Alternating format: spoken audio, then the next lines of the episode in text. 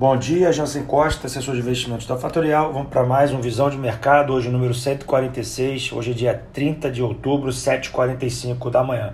Futuros americanos aí apontam uma volatilidade bastante elevada, devolvendo praticamente toda a alta que tivemos ontem no pregão uh, de quinta-feira. Tá? O resultado das big techs aí americanas vieram mistos, né? Google, Facebook vieram com aumento de receita, aumento da lucratividade.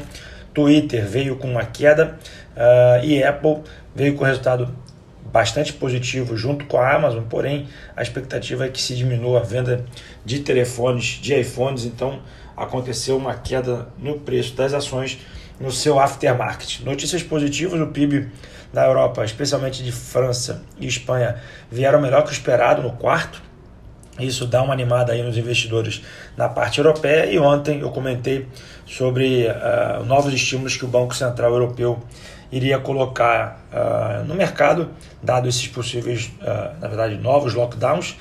e esses estímulos devem chegar próximo aí a dezembro. Tá?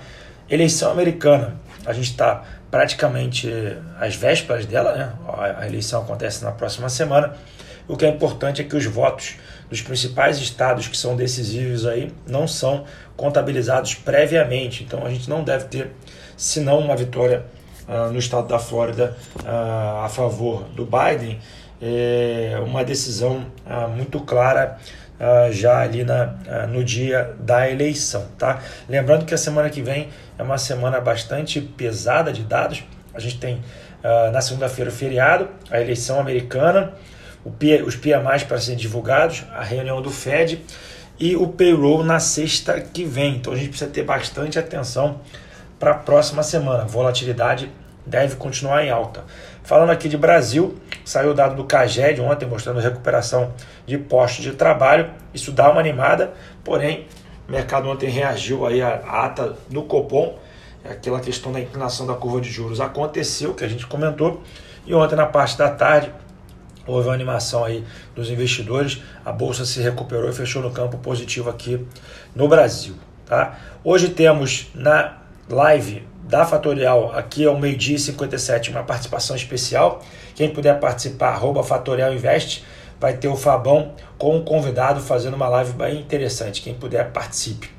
E a volatilidade que a gente sempre coloca aqui, você precisa ver ela como uma oportunidade e não como um medo, uma corrida para zerar as suas posições, precisa acompanhar o mercado diariamente para entender esse movimento, tá?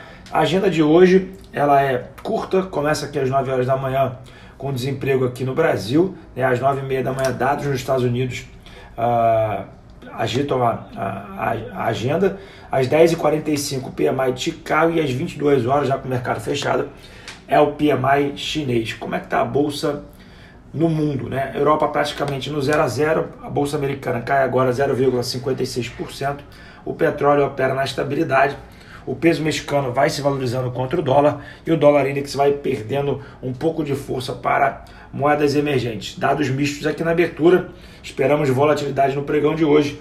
Encontramos vocês mais tarde no Instagram da Fatorial. Desejo a vocês uma ótima sexta-feira e até a semana que vem.